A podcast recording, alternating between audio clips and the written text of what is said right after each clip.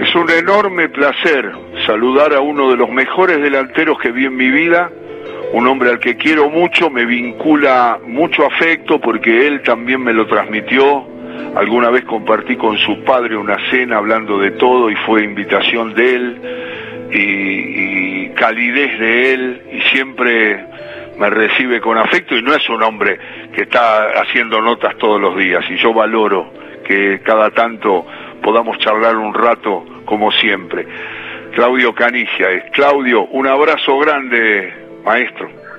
¿Cómo anda usted, Alejandro? Alejandro, un gran amigo. Gracias. El hombre que predijo que llegaba el gol. La gente va a decir igual que estamos recordando siempre ese gol, porque bueno, se ha recordado mucho, de verdad, en los últimos, debido a los 30 años, pero que no piensen eso. Agradezco igual tus palabras porque sé que hay una gran, aparte de la mitad, a pesar de que no nos vemos Así es. desde hace un tiempito, pero sabes que siempre hay un afecto inmenso hacia vos.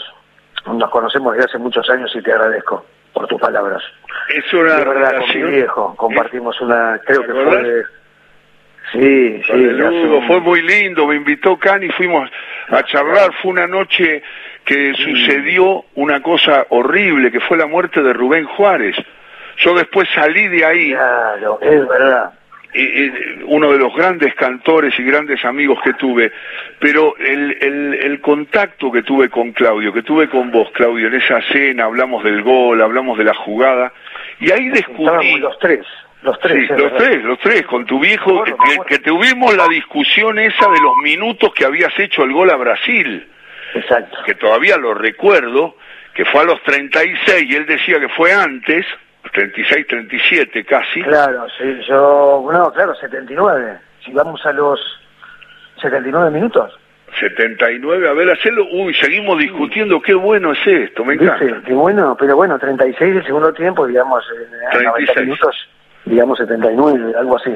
Claro, y, Faltaban 11, sí, algo así, 11, 10. y vinimos charlando en, en la, bueno. en la- y descubrí en la, en la descripción, que lo tengo grabado y muchas veces lo comparto con la gente, Claudio, es la visión tan particular que tenés de ese gol, que parece una jugada rápida, gran jugada de Diego, pase a Claudio, pero la jugada tenía una complejidad que vos me explicaste de una manera, partiendo de la base del encierro, que vos veías venir a Maradona ladeándose hacia la derecha, y ahí decidís lo que ahora vas a contar vos, que es cruzar, ¿no? Igual te quiero hacer una pregunta antes, sí. Sí. Sí. Eh, ¿Cuántos minutos antes fue que vos dijiste eso? a los 25 minutos del segundo Bien. tiempo con una con un elogio grande para mi viejo compañero Víctor Hugo. Le, Claro. le critican muchas veces que dice que no escucha al comentarista. Dice que es un hombre Ah. con tanta autoridad microfónica, con tanta seguridad, con tanto vuelo, que nunca escucha lo que dice el comentarista. Y esa es la demostración más clara, porque los operadores después juntaron el anticipo del gol con el comienzo del relato de la jugada de Diego y tu gol. Pero yo lo dije a los 25 y el gol se produjo a los 36. Eh, no es que lo dijiste cuando arrancó Diego, ni, porque No. aparte era muy difícil, éramos... No, no, no, lo dije a los jugadores, 25 porque lo veía distinto al equipo. sé, yo, yo lo sé, yo lo sé. No es que eran cinco contra dos, digo. Claro. No, no, claro. No, no, era... No, digo, eran cinco de ellos contra nosotros dos, era muy difícil, incluso cuando ya pasó al primero al segundo, igualmente no se sabía, podía terminar ahí la jugada. Me llamó mucho la atención ahí la jugada. Ahí Claro, cuando vos decías- cuando vos decías que no querías quedar tan expuesto después con otro avance de Brasil, que había tenido tanto porque ustedes quedaban anulados. Diego después de la jugada, y si vos quedabas encerrado y te quitaban la pelota, ya no había, ni, ni vos estabas para distraer, para poder eh, evitar. Y No, entonces, tema- claro, el, el tema es que yo no, yo considero, de- a ver, me doy cuenta de que si yo, el- el- la primera intención fue, bueno, normalmente uno se abre, pero que me, me abrirme para la derecha, pero digo, no terminamos en nada porque por la izquierda no había nadie. Vos te abrís cuando sabés que tenés otro win o alguien que está llegando por, que lo, lo estás viendo, que llega por el otro lado, entonces el, el que tiene la pelota puede decidir si engancha, si Diego engancha, tiene a alguien sobre el otro lado. Entonces yo me abro para que tenga dos opciones, una para la derecha y otra para la izquierda. En este caso no pasaba eso porque yo era el único delantero y yo vi que no venía nadie por el otro lado. Por eso siempre digo que yo, en primera intención digo, bueno, me abro, lo más normal. Me abro así me da ahí por lo menos avanzamos. Después, si llega otro o no llega, es otra cosa. O la jugada termina ahí, pero bueno, por lo menos no la, no la perdemos rápido. Porque vos sabés que fue, era muy difícil. La perdíamos normalmente, pero bueno. El primer tiempo, en el segundo no tanto, no tan rápido. Claro, el primero sí. claro. No nos dejaban salir. ¿Te acordás que hiciste un gol, no, Cani? Hiciste un gol en el primer tiempo y te cobraron offside. Al límite del fuera del juego igual fue, ¿eh? Estabas ahí, ahí. Muchos me han dicho, pero no lo sé, muchos han dicho, no era fuera de juego, pero bueno, era a- al límite, sí. Es una jugada polémica, es para Es discutir. una jugada polémica para ver en el bar, que lamentablemente, digo, bueno, lamentablemente, Pero debe haber sido, No sé si Cani, debe haber sido, debe haber sido uno de los ataques, pocos ataques del primer tiempo, y ese día mismo que charlamos, estoy haciéndolo con Claudio Canigia, Claudio me indica una cosa que les dice Bilardo que es muy graciosa, que le dice, por favor, este, haga- hagan laburar al pobre a Tafarel, que por lo menos salga, porque el, Claro. el camarógrafo nunca tira la, la cámara para el lado de Tafarel porque atacaba siempre Brasil, ¿no? claro, dijo, por lo menos que le pegue a alguien de lejos, así por lo menos la cámara va un ratito para irse a ver el arquero de Brasil, que todavía no... O el tipo que prendía, dijo, el tipo que, para él era así, no es que lo dijo en ese momento, pero dijo algo sí, como que... Sí, sí. el tipo que justo prende el televisor en ese momento, dice, bueno, a lo mejor se piensa que Argentina está atacando. Claro, claro. Bueno, volvamos. La jugada entonces estableces que había que cruzar. Claro, establezco porque digo, bueno, hay un hueco ahí. Todos estaban viniendo, ellos cometen un error, obviamente. Claro. Y no es que, porque mucha gente eh, con ese gol dice, bueno, pero también tuvieron un poquito de suerte. No, no es así. No hay nada de suerte. Nada. Sale una vez cada tanto, obviamente, pero y, y la otra cosa es que siempre hay un error. Si no, no habría goles. Claro. Me Es dijiste un una cosa que nunca me voy a olvidar en esa ¿Cómo te cena. Sí. Me dijiste una cosa increíble que, que fue, dijiste, y viste, la, la- Diego la va llevando y, y, y de- ve que yo me, Claro. me, me ofrezco y, y, y me dijiste que salió como del alma y dice, este te la da bien, viste, Eh, como diciendo, claro, como, como, como esa relación indestructible que tenés y que la gente los junta en ese, aparte- en esa manera que tuviste de interpretarlo siempre a Diego, ¿no? Sí, seguro, no sé, la verdad que nos, lo interpreté siempre y él también a mí en los movimientos eh, enseguida, son esas duplas que, que nacen y que solamente con mirarse, bueno, hay que también, eh, hay que tener la, la capacidad para, para desarrollar, porque a veces se han jugado, hay tipos que han jugado, ¿no? y por eso algunos los cambian, porque podemos dar miles de ejemplos, ¿no? De que en un equipo llega uno, y por más nombre que tenga, por dar un ejemplo, no sé, hace poco estaba leyendo cuando llegó Ibrahimovic al Barcelona, por ejemplo, ¿no? Sí. Gran jugador, Gran jugador, y sin embargo ocupaba el espacio de Messi, lo que se dijo fue eso, ¿no? Y vos decís, ¿cómo puede ser que no se pongan o le o el caso de Dybala con Messi cuando se dice, no, no pueden jugar juntos? Quiero decir, eh, en este caso no. Depende de la capacidad de cómo se mueva. Sí. O sea, yo tenía que interpretar lo que iba a hacer Maradona, Maradona también. Sabíamos lo que hacíamos. Pero nació, nació así naturalmente. Hay veces Sí. que hay que trabajarlo, otras veces nace, algunas duplas nacen naturalmente, como yo digo siempre la de Maradona con Careca en el Napoli. Era espectacular. Impresionante. Sí, sí. Sea, es más o menos al mismo nivel. Obviamente jugó mucho más con Careca, claro, porque jugó varios años todos los domingos. Nosotros ya solamente con la selección. Pero quiero decir, surgió, surgió desde el primer momento eso. Vos sabés que yo Eh, descubro, eh, viendo los partidos del 90, la cantidad de veces, en otro contexto, este, eh, ahora, mirándolo tranquilo, los partidos que estábamos ahí en, en la, en la cancha, relatando y comentando, la cantidad de veces, y no lo digo porque te voy a dar una noticia, porque vos ya la sabés y lo acabás de decir, que él también te interpreta a vos, la cantidad de pelotas que en partidos que Argentina no la tenía, miralo Cani de nuevo, la cantidad de veces que él te habilita a vos. Siempre te está mirando, aún saliendo del área, aún para tener la pelota. Cuando vos te ofreces, él siempre te elige. Es una cosa extraordinaria esa. Para mí Sí, es, hay es una comprobación muy importante porque los que analizamos mucho ese tipo de cosas y esa historia del seleccionado tiene mucho que ver. Uno piensa que vos vas a estar al servicio del más grande jugador que existió, el inventor de la pelota, como le digo yo, y vos decís que no hay nadie, ningún jugador que pueda jugar lo que jugó Diego, y te tengo grabado no y vos sos ninguna duda tampoco. firme y no tenés nunca dudas. Y yo veo que él te busca siempre, es increíble, qué bueno, ¿no? Sí, bueno, pero por esa capacidad que teníamos igualmente hablábamos. Eh, hablábamos, no era una cuestión solamente de movimientos, claro que yo también le marcaba, mira, voy a hacer esto, según cómo seguir el partido también. En ese partido hay que, tomar en cuenta que yo era el único delantero también, y obviamente cuando él la agarraba, a ver, se podía mostrar a lo mejor a alguien que saliera, mm, si, si decimos Brasil, ¿no? Pero cualquier otro partido, no quiero decir, que se mostrara y que estuviera un poquito más adelante que él, que saliera por la derecha o por la izquierda, bueno, en el caso de Brasil, que para lo mejor Troglio o, o algún otro, Burruchaga, pero en ese partido igual no teníamos mucha chance de salir. eh.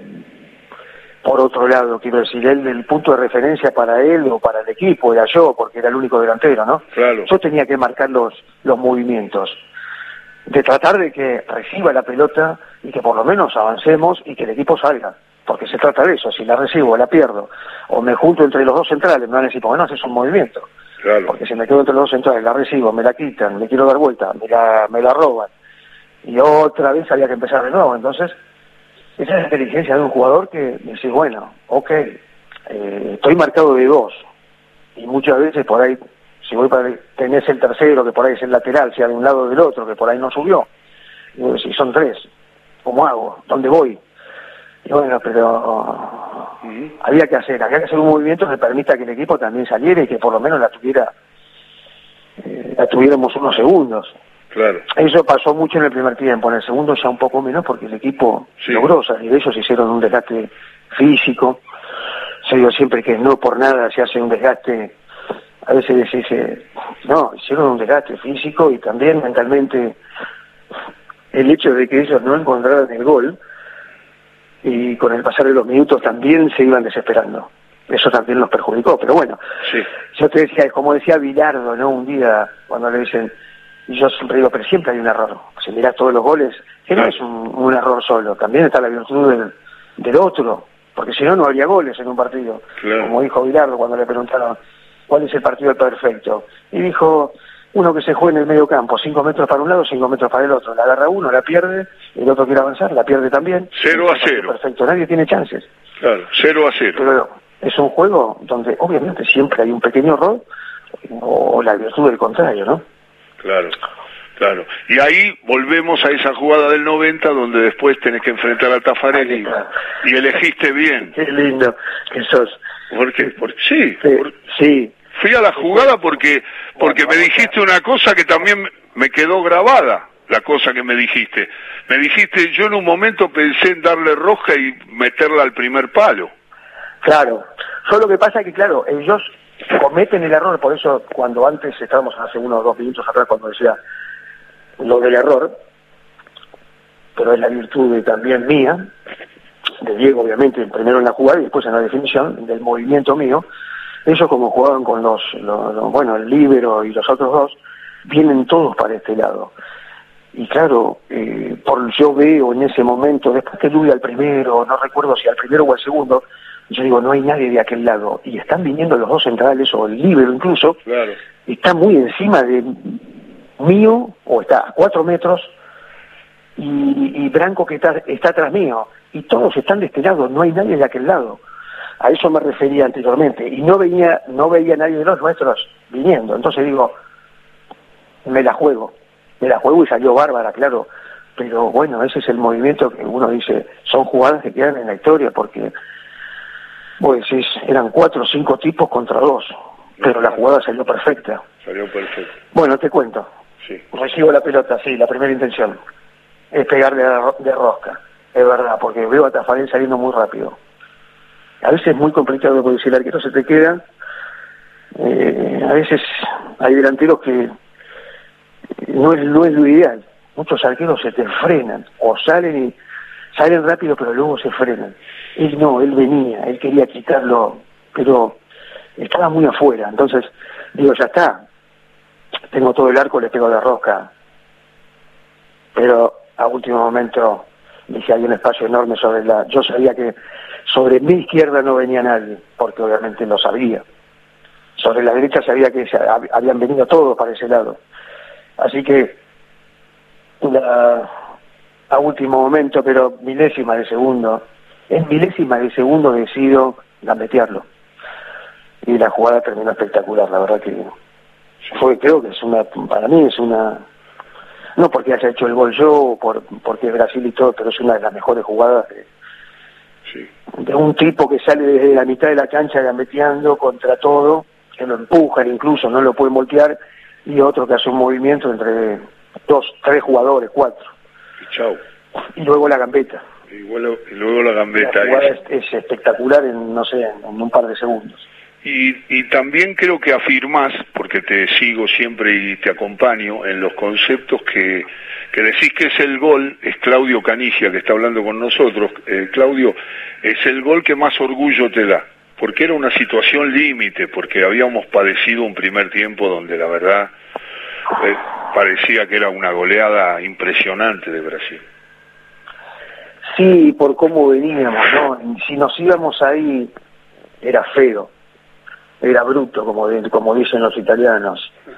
Hubiese sido feísimo porque no veníamos, a ver, habíamos perdido el primero, el segundo lo ganamos bien, pero pero no, no éramos contundentes, no éramos un equipo en ese momento que, vos decís, tienen media hora o tienen 15 minutos o tienen un tiempo, un equipo a veces vos decís, tienen un tiempo que te matan, o tienen media hora que si juegan si están bien los cuatro, tres o cuatro, los cuatro o cinco, eh, te liquidan. No, no lo, no, no lo teníamos en ese momento.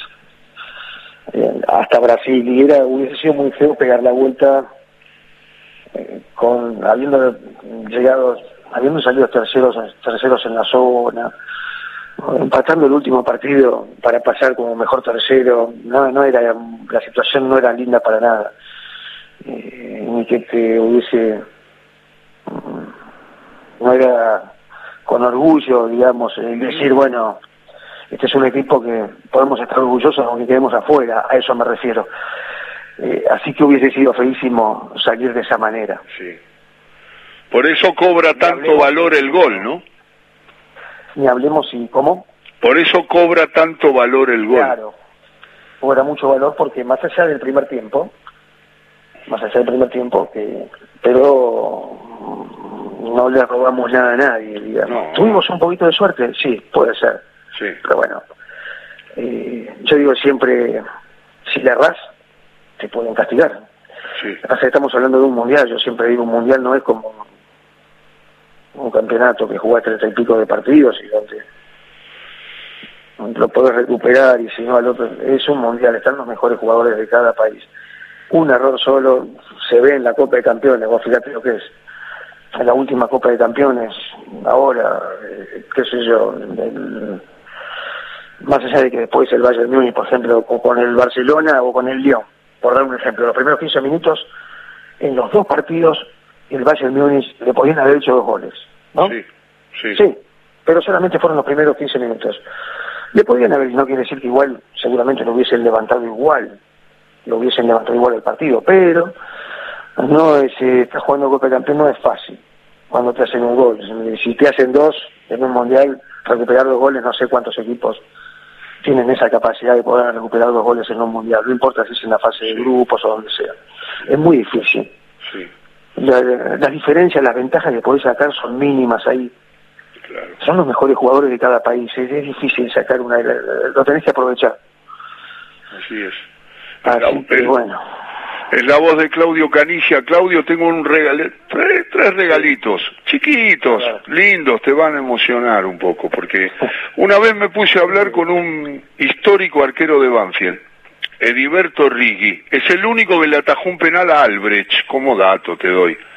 Sí. Y estábamos hablando de fútbol, de sus recuerdos, de Banfield. Él jugó en el seleccionado, compartió con Roma y Carrizo la selección de la Copa de las Naciones del 64. Fue un destacado arquero. Es un hombre muy cálido. Y un día estábamos hablando y a mí, yo que siempre te tengo en mis oraciones, no sé qué nombré como ejemplo. Y mirá lo que me dijo de vos como jugador Ediberto Rigui, ese histórico arquero de Banfield y del seleccionado argentino. Escúchalo. Fue lo me- uno de los mejores jugadores de, fútbol argentino también, ¿eh? Qué grande que piense eso, Ediberto. Pero no, yo era dijo- un enamorado. Hasta tengo una camiseta de él de la selección argentina. No por diga, favor. no Pero diga. hombre, Canilla es, fue y será un fenómeno del fútbol argentino. Esos jugadores que usted este, lo ve y parece que estuvieran corriendo en el aire. No, no, y además jugando, y además cabeceando, porque cabecea muy, Muy bien, también. muy bien. Mirá qué detalle de Heriberto grande. analizando, además del elogio encendido, analiza tu capacidad para cabecear, porque todos nos acordamos del gol a Senga cuando la peinaste del centro y que, y que era una de tus características, saltabas muy bien. Sí, yo, yo saltaba muy bien cuando, a ver, quizás, obviamente no, no es que hice tanto, no, no hice tantos goles de cabeza, pero No, saltaba muy bien, sí. Cuando sacaba el arquero eso, eh, yo era, tenía muy buen el tempo, ¿no? Eh, no cuando bajase, cuando bajara la pelota, sino que la, iba arriba porque saltaba un poquito antes. Yo tenía eso, que ganaba muchas pelotas. A lo mejor mucha gente por ahí no se acuerda de esto, pero yo era en eso era era bueno, en- adivinaba bien el tiempo cuando todavía estaba ahí, que todavía no había bajado. Porque realmente te enfrentás a ti porque por ahí mide 1.90 o, y claro que y están atrás, son defensores, toman más carrera, vos estás de espalda. Yo ganaba muchas pelotas eh, en el fútbol italiano, incluso cuando jugaba, lo que sea, pero bueno, muchos sí. no saben esto. Sí, pero yo era bueno en eso. Y Largo siempre lo decía igual, ¿eh? Sí, sí, siempre lo marcaba, Bilardo. Lo he charlado Lo con marcaba, Carlos. ¿eh? No es Sí, que sí. ahora, él siempre, al arquero o al defensor, tírensela, tírensela a él.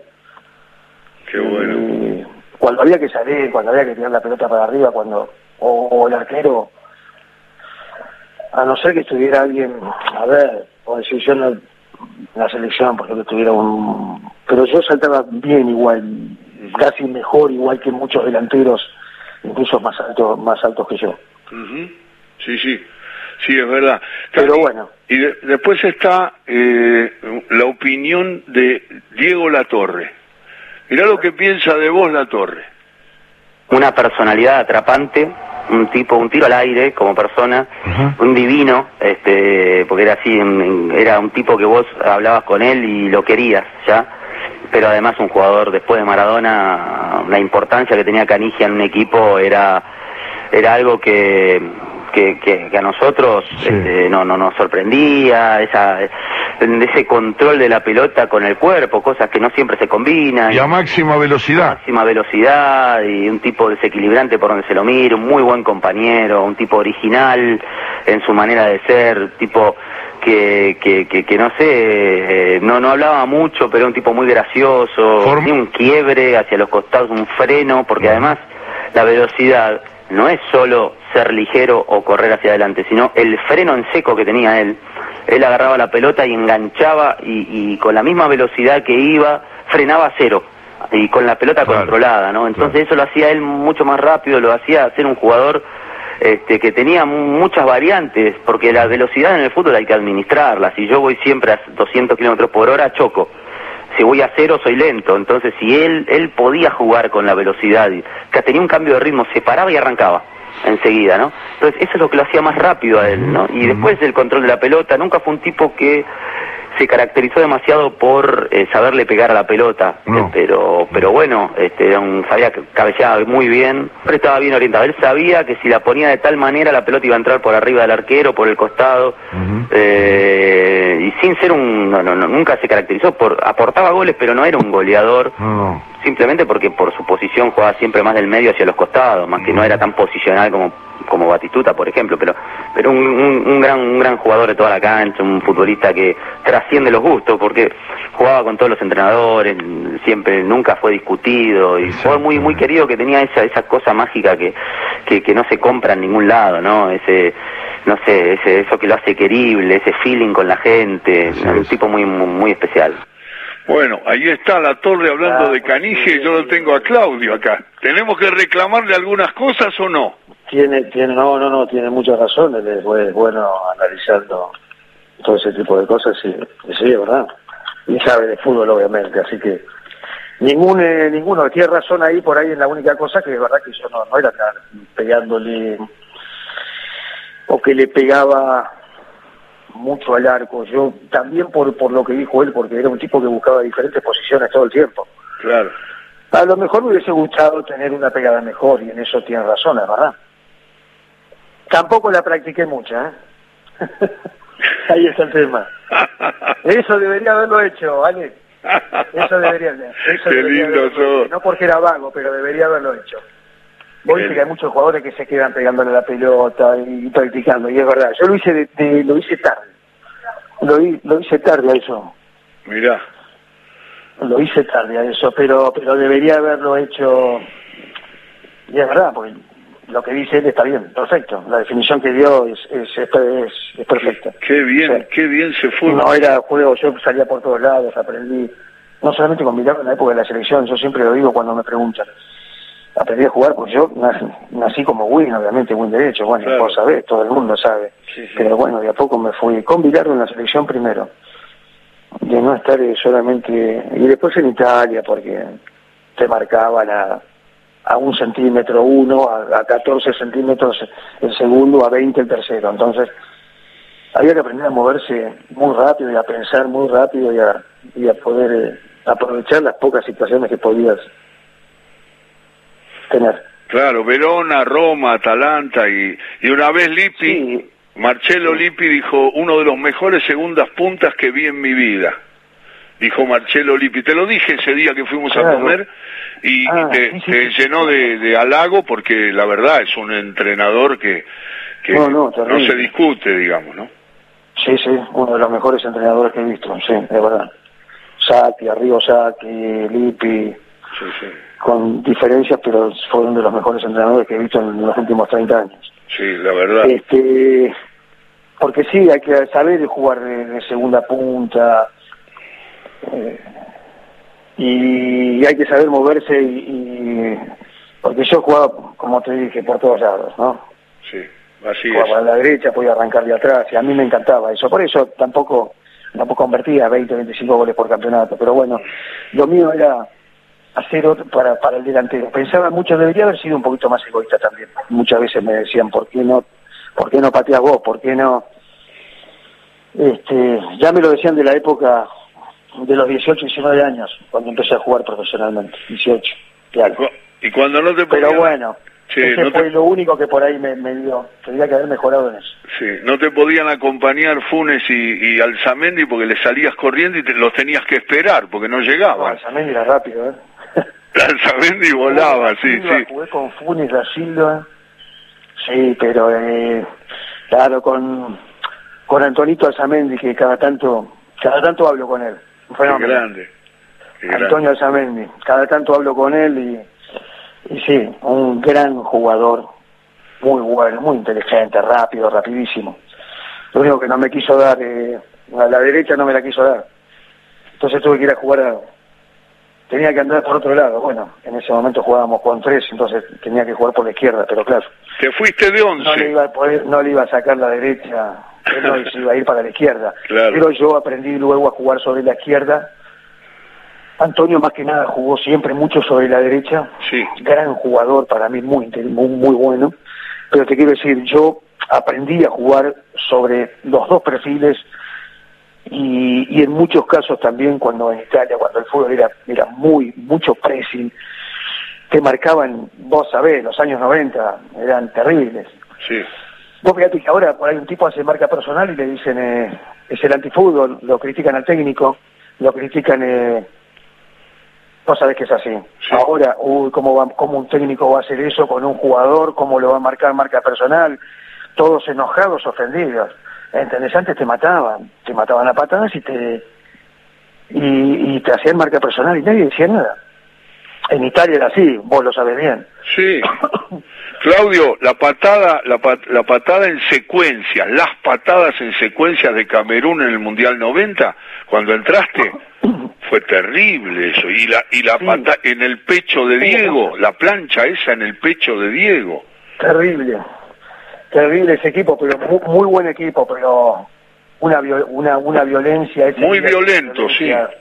Ahora algunos lo declararon, creo que algunos jugadores eh, mm, cameruneses declararon, o no sé, no me acuerdo ahora si el técnico los mandó y dijo acá eh, ya son fuertes por naturaleza, pero era una, una barbaridad. Hoy hubiesen echado a tres, a- echaron a dos igual, ¿no? Sí, sí, En dos fules que me hicieron, sí, echaron a dos, terminaron con nueve de ellos, sí, si no sí. recuerdo mal. Sí, sí, Pero hoy hubiesen echado a cuatro. sí, más o Ya el primer menos. tiempo hubiesen echado a dos, más dos en el segundo tiempo. Hubiesen terminado con siete jugadores. Hoy. Hoy. Claro. Sí, sí, sí, hoy. Pero bueno, ese era otro fútbol. eh, se pegaba y dejaban correr más. eh, o sea, el árbitro no sacaba una amarilla. Claro, nunca. mm, La sacaba después que te habían matado a patadas. No es como, a, a ver, ahora te agarran un poquito de la camiseta. Para mí hubiese sido bárbaro un festival. Ahora me divertiría mucho. Te digo la verdad. Sí. Sería espectacular. Sí. Te agarran de la camiseta, ya le sacan amarilla a, un, a, a uno después de cinco minutos. Antes era, era imposible eso, Alejandro, vos lo sabes bien. ¿Quién no sabe esto? Sí. Claudio, ¿me, me, me aguantás las noticias un minuto y cerramos la nota y no te molesto más? Claro que sí. Cuentos, relatos, anécdotas, fútbol, amigos. Todo con afecto. Con Alejandro Apo.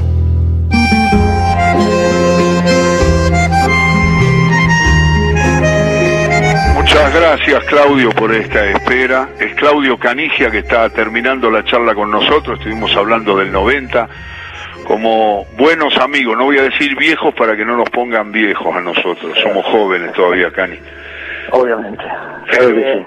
Pero quiero decirte una, quiero invitarte a una cosa que me va a dar mucho placer y a vos también juntos, que es, vamos a escuchar el gol, con el anticipo y todo, dale, pegado. Bueno, dale. Y- Dale, claro que sí. Dale, disfrutémoslo y después te, te hago escuchar una cosita más y te saludo y te agradezco tanto este rato con No, nosotros. para nada, dale. Es, es un placer hablar con vos. Dale. Pon el gol, el gol. Ponemos el gol, chicos. Canilla va a tener una situación clara, fallará o acertará. La tiene Maradona en el círculo central contra Lemao. Escapa Diego, se lleva la pelota Maradona también contra Dunga. Ahí va Maradona, ahí va Maradona para Canilla.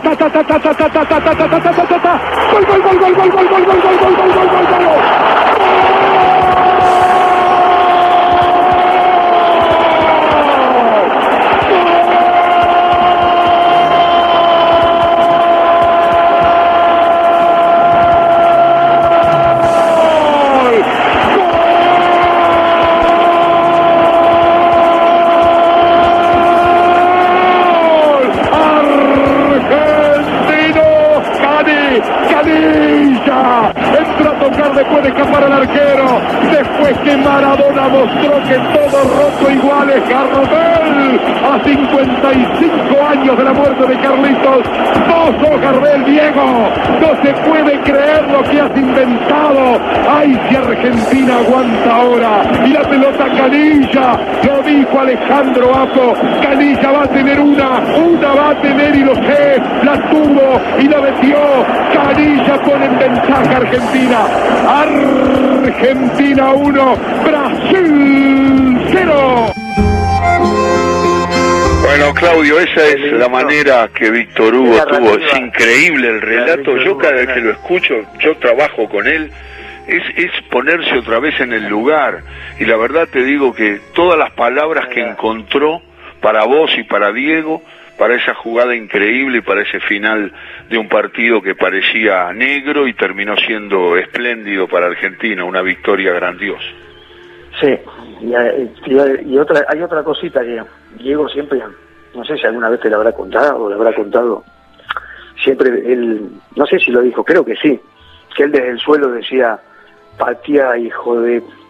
Decía, patía por favor, porque se quedó en el, en el piso, él se queda en el piso, no es que se levanta rápido. Se levanta cuando, Claro. cuando ve, porque él dice, me levanto cuando vi que, que la red hacía, Se movía. se movía, quiero decir. Sí, sí. Pero él decía, patea por favor, cuando la paro, patea, patea. Me lo, me lo decía siempre, va, me, me lo dijo luego. Sí, sí, a mí también me lo dijo. A mí también, sí, sí, claro. Era Por la favor, forma de, Katia, ¿qué de- derrotar bueno. a un rival que había sido tan importante en la primera etapa. Y una una opinión para Claudio de para Claudio Canilla de Carlos Vilardo. A ver qué decía Carlos. A ver, Carlitos. Canija es un pibe, es un... Yo digo, una de las mejores personas que conocí. ¿Ah, sí? Sí, es un fenómeno. ¿Y como jugador qué dice? Como jugador también. Como jugador, eh, nosotros jugábamos con la tercera de River, Sí, la selección nacional. sí, Y Garré le rompía tres camisetas por partido. Claro. Eh, no lo podía agarrar, es imposible, imposible. Yo recuerdo que en aquel momento el presidente, estábamos en México, el presidente de River me decía, algún punto, había algún punto, y ustedes tienen uno abajo que es una fiera. Y después, digo, y otro, Funes, me gusta. Qué muy bárbaro. Y fue Funes, arriba. Claro. Y Canigia vinieron un día a casa a comprarlo porque querían un hombre que juegue por hecho por izquierda, un punta. Sí, Y no había cassette. Y yo tenía uno en casa, que jugaba por derecha y por izquierda. Y hay un gol que la gente quizás de River se acuerda. Entró Canija por izquierda, pateó, sacó el arquero y Alzamendi que acompañaba hizo el gol. Y por ese cassette adquirió la Canija. Pero lo que cuenta Vilardo, Cani. Claro, porque Carlos, aparte que, eh, claro, era la tercera de River, pero yo no, eh, yo era de quinta. Yo estaba jugando en tercera, Claro, pero yo era de quinta división, sí, sí. no era, no era de la tercera, cuando venía la selección esa. Jugaba en tercera, claro, pero, pero era de- tenía edad de quinta. Jugaba en la quinta también, de vez en cuando. Qué bueno. Y por eso Bilardo enseguida, bueno, vino muchas veces, ¿no? Con y después está la anécdota que cuenta a veces el cabezón Ruggeri, ¿no? Que yo ¿Cuál la sé porque el nano, el nano Ariam, que era el entrenador de la tercera, ¿no? El nano. Sí, Este, muchas veces eh, el cabezón y alguno más. Eso yo me enteré con los años, no que no, no lo supe enseguida, claro.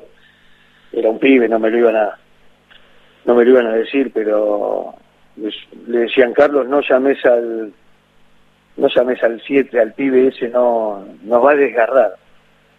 Él siempre la contó, me la contó a mí, porque yo tenía, y yo tenía un fastidio porque, claro, el nano, el Marián venía, cuando venía a la selección decía, bueno, van a jugar este, este, ¿no? Como siempre. claro, Y yo no estaba a veces. claro. Y tenía una bronca. Digo, ¿por qué no estoy? ¿Cómo no me llama? ¿Cómo? Yo me encantaba jugar contra la selección. Me encantaban esos. Claro. Y estaba muy mal esa semana, la pasaba mal. Porque no me había llamado. Con el tiempo me enteré que el cabezón Ruggeri y algunos más le decían, eh, no, o el narigón le decía al nano Arión, mira, no lo veo bien, agarré hoy, no llames al 7S porque lo va, lo va a desmoralizar. Esta la, la cuenta siempre, el narigón me la contó luego, con, Muy buena. luego la contó él y alguno más, eh, el profe Echeverría o la gente que está alrededor, yo me entero después con lo, o el cabezón Ruggeri o Nelly Pupido, que, que era lo que decía el narigón y, y lo que le decía al, al nano Arián Qué y lo bárbaro. que decían ellos mismos. Este, no, no me llamen porque no, no, no, no estaban muy bien, o dicen, no, nos va a matar, no. Nos va a pasar por Yo- arriba. Hizo, hizo una bronca, pero bueno, Carlos un fenómeno. ¿Cómo te quedó Bilardo grabado en el alma, eh? Sí, sí, en el alma, de verdad. Sí, Qué bueno. sí, un técnico impresionante lo que ha dado y lo que yo en ese momento, con 17 años y pico, cuando venía esa selección, incluso algunas a ver, no era que me daba indicaciones a mí, yo no era la selección, pero apenas eh, él fue incluso el que le dijo al bambino Veira, ¿qué haces que no metes este pibe? Ya, yo tendría que haber debutado mucho antes. Yo siempre lo digo. Mirá. siempre lo digo porque lo sé, porque lo supe más adelante. Mira vos.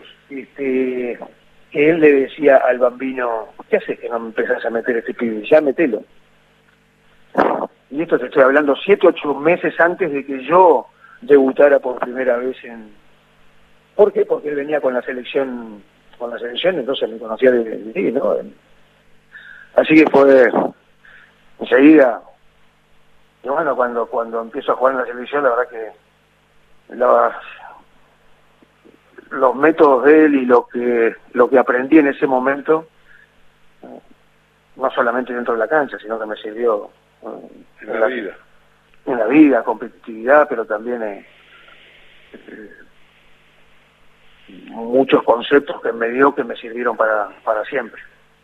La verdad que es un fenómeno, un fenómeno. Qué grande, hablando de. Carlos Vilardo. Sí, sí, lo quiero mucho, Aguilar.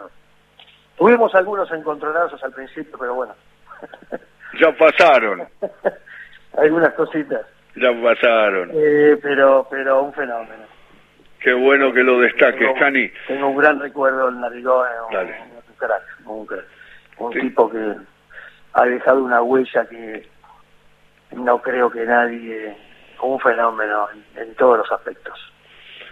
Es Claudio Canigia, lo dice Claudio, eh, no sabes el agradecimiento y todos los saludos que tengo del colectivo del fútbol. Los futboleros siempre te tienen ahí arriba y te saludan. Tengo dos saludos especiales, uno de Rudy Chernikov, el actor, que te recuerda sí. con mucho cariño, Rudy, y el otro, el, el abrazo y el, el saludo Rudy. respetuoso de Víctor Hugo. Ah, Víctor Hugo, sí, un crack. Un abrazo, un abrazo a Víctor Hugo, obviamente que hace poco hablamos, hace un par de meses atrás. Claro, cuando hicimos la nota ahí en Canal 7 con Goico. Claro, vos, vos, vos. eh, Con Tití, con Goico, con, con... Con Goico y yo. Yo estaba en una situación horrible porque no tenía, no, yo soy muy, soy un ignorante tecnológico, entonces tenía, me vinieron a traer todo para que yo por eh, internet, por computadora pudiera ver, pero yo no, no veía casi nada, fue un lío bárbaro, pero salió bien. Te perdiste, Ale. Soy, sí, Te- soy, Te soy, perdiste un par de veces en el Zoom, desapareciste. sí, verdadero. No, en la tecnología no es lo tuyo. Lo No, mío, ojo, lo tampoco. ¿eh? Estoy afuera. No, pero vos No, al lado, pará, pará, vos al lado mío sos Bill Gates. No, no, no, no. No Sí. creo, ¿eh? no te creas. Sí, soy, no tengo No te computadora, casi. No, pero vos desapareciste, yo no desaparecí del Zoom. no me podían enganchar, no, no estábamos en el, en No, el, te perdías y volvías, ibas y venías. no, estaba en el, en el living, en el, como decía, en el pasillo de mi departamento, acá donde estoy ahora. Qué lindo. Vos me haces reír. Escuchame, también un, un, abrazo a Rudy. Bueno, muchas gracias. A Rudy también, porque me acuerdo que vino a ver un espectáculo, Rudy. Sí, sí, el señor del claro, baño, ¿te acordás que claro. estuvo en... eh, estuvo dando para... no- Vino a la selección, vino... Claro, claro, fue, fue a. Italia, estuvo en Trigoria, Claro, estuvo en Trigoria dando un show, sí. el, el señor del baño. Claro. Claro, te mando claro. un beso muy grande y te mando un abrazo de siempre y, y, eh, nuestra relación es igual que cuando dijiste, cuando te dije lo de Diego, que yo digo que es el inventor de la pelota y vos decís, no tengo ninguna duda, es así. Por supuesto. En esa hermandad y en esa cuestión amistosa, indestructible y familiar, te abrazo y te recuerdo siempre. Muchas gracias. Gracias, Ale. Yo también. Un placer enorme conversar con vos y sabes que a disposición siempre. Hasta siempre y Mando- saludos a tu gente. Hasta siempre. A ver Chao, maestro. Te mando, te mando un gran abrazo. Chao, chao. Cani, Claudio Canigia, qué grande, mejorando la tarde de todo con afecto.